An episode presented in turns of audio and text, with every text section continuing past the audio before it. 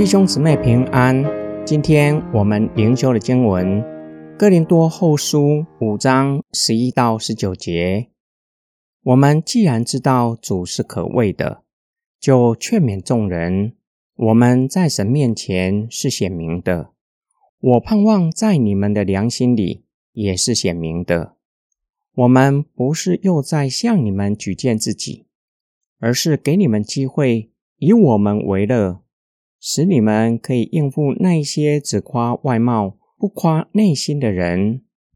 如果我们疯狂，那是为了神；如果我们清醒，那是为了你们。原来基督的爱催逼着我们，因为我们断定一个人替众人死了，众人就都死了。他替众人死了，为的是要使活着的人不再为自己活着，却为那替他们死而复活的主而活。所以从今以后，我们不再按照人的看法认识人。虽然我们曾经按照人的看法认识基督，但现在不再这样了。如果有人在基督里，他就是新造的人，旧事已经过去，你看，都变成新的了。这一切都是出于神，他借着基督使我们与他自己和好，并且把这和好的时分赐给我们。就是神在基督里使世人与他自己和好，不再追究他们的过犯，并且把和好的道理托付了我们。保罗再次回应反对者的攻击，他的一生总是面对这些的攻击。保罗的回应不是为了捍卫自己，而是为了所传的福音不被人误解。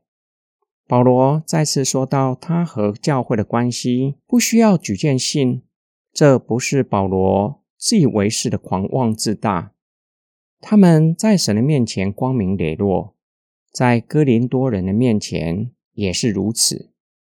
保罗希望哥林多人知道保罗的行事为人，就晓得如何去面对那些反对保罗的人。从保罗的回答。稍微知道反对者诽谤保罗，以外貌评价保罗，很有可能指保罗没有推荐信就显得狂妄，或是认为保罗没有特殊的属灵经历，不足以做使徒。保罗提到的外貌会让人想起保罗曾经说过摩西脸上的荣光。保罗已经说明他承担新约的职事。乃是直接与神面对面，对他而言有更多的自由，但是为了哥林多人的缘故，却是刻意的谨守。反对者又指责保罗疯狂，说话粗俗、鲁莽。保罗被带到巡抚菲斯都大人的面前听审，菲斯都以癫狂耻笑保罗。保罗表明，若说他是癫狂，是为了神。就像先知被神的灵充满，常被那个时代的人误以为先知已经疯了。保罗表明，他所做的并不像反对者为了讨好人，乃是为了哥林多人的益处，叫他们得到福音的好处。保罗说明，他愿意这样做，全都是被基督在十字架上牺牲的爱激励，使活着的人不再为自己。乃是为主活，所以不再凭外貌评价人，不再照着世界的标准定义自己的身份。过去以自己是纯正的犹太人、法利赛人，追求律法的义；如今透过新的生命，且在凡事上讨主的喜悦，不是讨人的喜悦。主已经托付给他新约的执事。就是成为传讲基督福音的人，叫世人在基督里与神和好。今天我们的默想跟祷告，我们会不会从世界的价值来定义我们的身份？世人习惯从忙碌来定义生活的意义，忙碌代表生活充实。我们习惯性排满了行程，觉得这样的生活比较充实，比较有意义。使得我们的生活，甚至我们的心思都被世上的事占据了，不再有空位可以给上帝。这样的生活形态会让我们一空闲下来，会感到无比的焦虑，想要找其他的事情填满空出来的时间。肺炎疫情在我们的生活中突然按下停止键，不用赶上班，没有各样的会议。会不会让你焦虑不安呢？还是可以充分的使用这些的时间，在神的面前静默，安静在神的面前。我们的身份不是从我们所做的工作来定义，而是从我们与神的关系。